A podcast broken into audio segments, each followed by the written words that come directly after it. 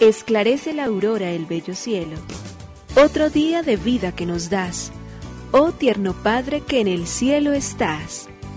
A esta hora, unamos nuestros corazones en alabanza al Señor, Creador de todo cuanto existe. Compartamos el Evangelio. Reflexionemos en su palabra. Esto es, Esclarece la Aurora, con el Padre Antonio Ramírez. Bienvenidos.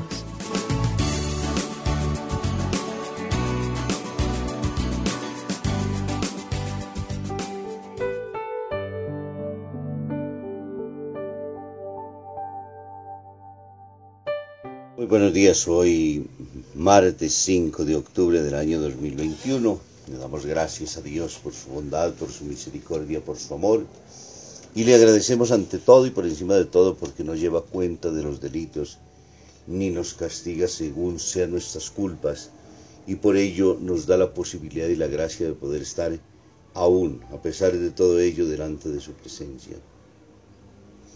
Ese es el Dios bueno que nosotros tenemos que conocer, es el Dios misericordioso, el cual cada uno de nosotros está llamado en el profundizar a lo largo del camino de reconocer la bondad misericordiosa de un Padre, no que no tenga en cuenta nuestros pecados, no uno que no lo ofenda en nuestras faltas, no uno que no pida que haya conversión en nuestro propio ser, pero tiene paciencia, no lleva cuenta de los delitos, entonces no está como un justiciero anotando absolutamente durante todo el tiempo, sino que está esperando es de manera muy especial a que nosotros le demos en nuestro interior el espacio que Él se merece y la alegría inmensa de lo que significa delante de Él sentirnos amados y perdonados durante todo el tiempo. Nos cuesta a veces muchísimo a nosotros ser capaz de entender al Dios misericordioso. Nos cuesta mucho a nosotros dejarnos verdaderamente encontrar por esa experiencia de perdón y aún siendo y perdonando tanto, amando tanto a sus propios hijos, también infunde respeto. Por ello cuando nosotros decimos y hablábamos en el mandamiento de que a Dios se le debe amar por encima de todas las cosas y debe ser respetado como toda por encima de todas las criaturas del mundo.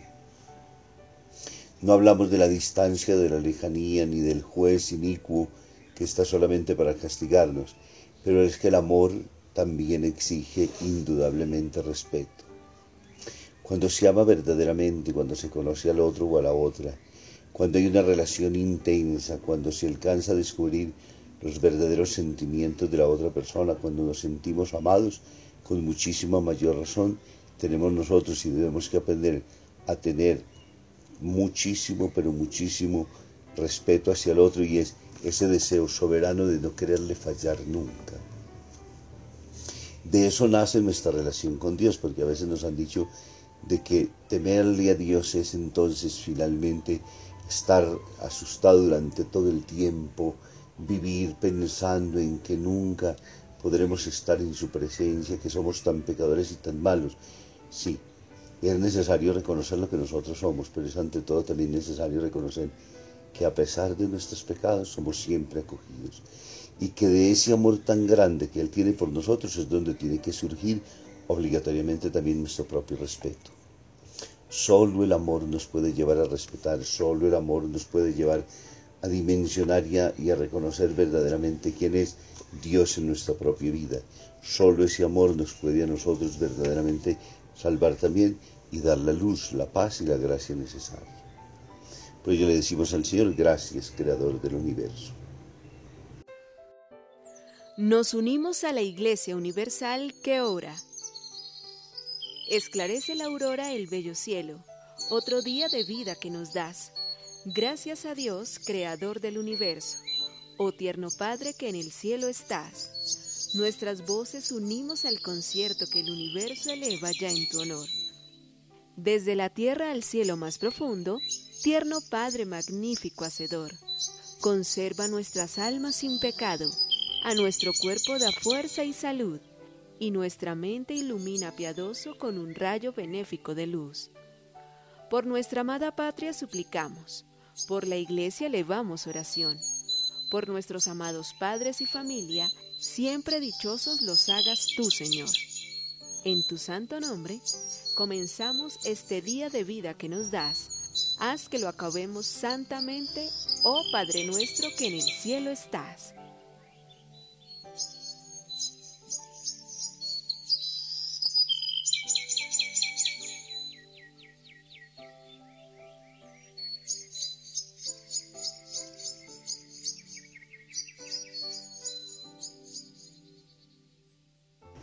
vivir en paz.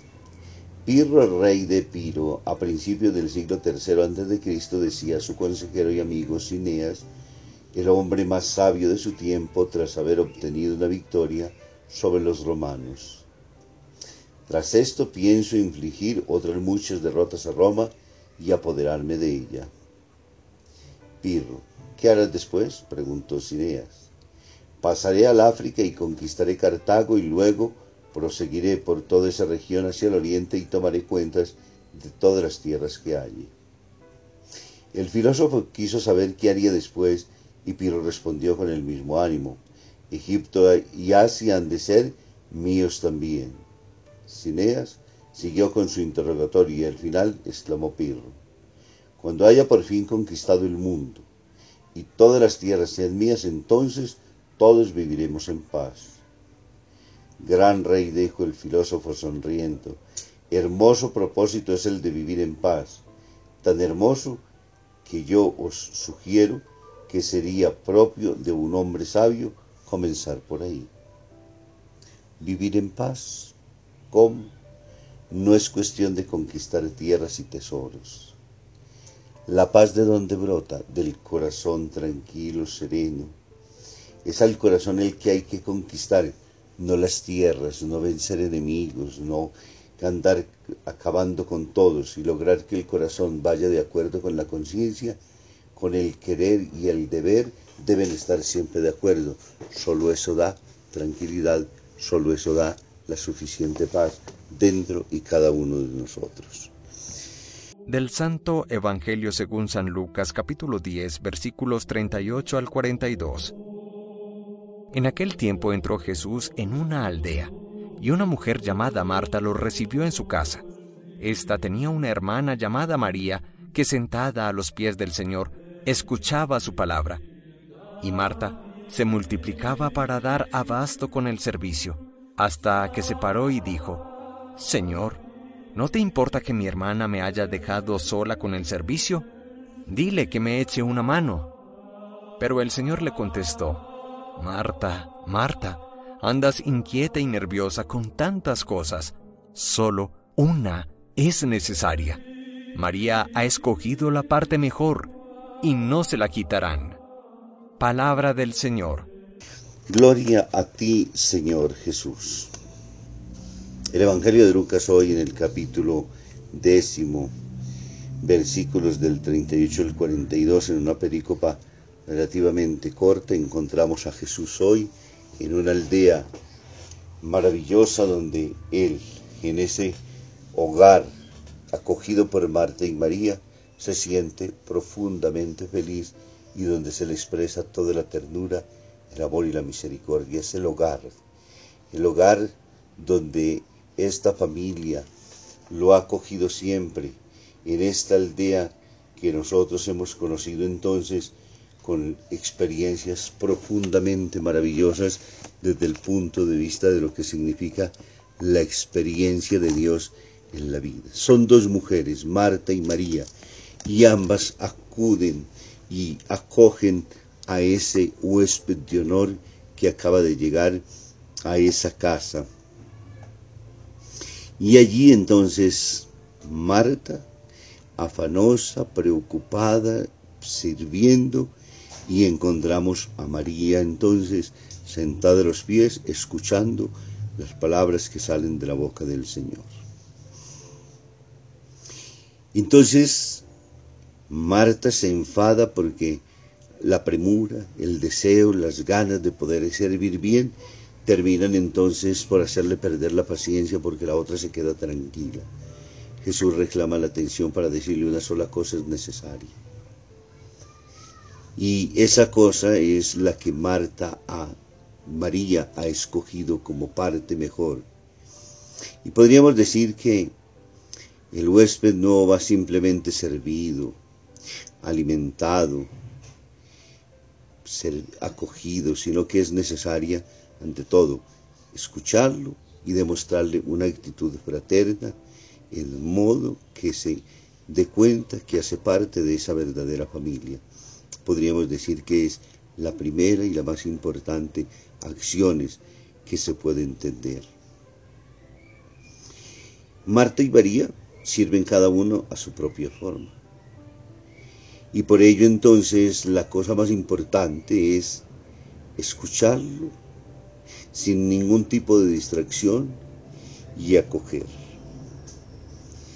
Ese acoger significa entonces actitudes fraternas. A veces viviendo en este mundo, en esta onda en la cual muchas veces nosotros nos movemos, donde son tantas las cosas por hacer, terminamos por no servir al otro.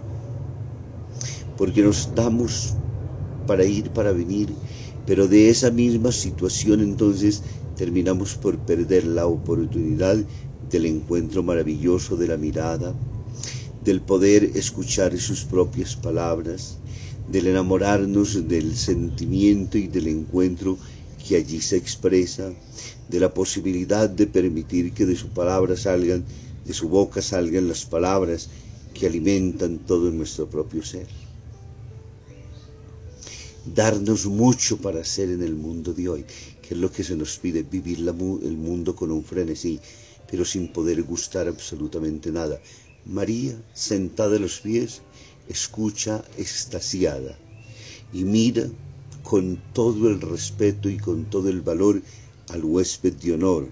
Le demuestra en actitud fraterna y le hacen sentir verdaderamente que es su familia, tanto de Jesús hacia ellas como de ellas hacia Jesús. Y esa entonces tiene que convertirse para nosotros en esa oportunidad cada uno de nosotros a veces tomado y por todo este frenesí con el cual vivimos se necesita ante todo siempre una actitud profunda de escucha. Que hoy la palabra nos ayude a nosotros a escuchar su palabra y a dejarnos interpelar por él. Que nos bendiga el Padre, el Hijo y el Espíritu Santo. Muy feliz día para todos.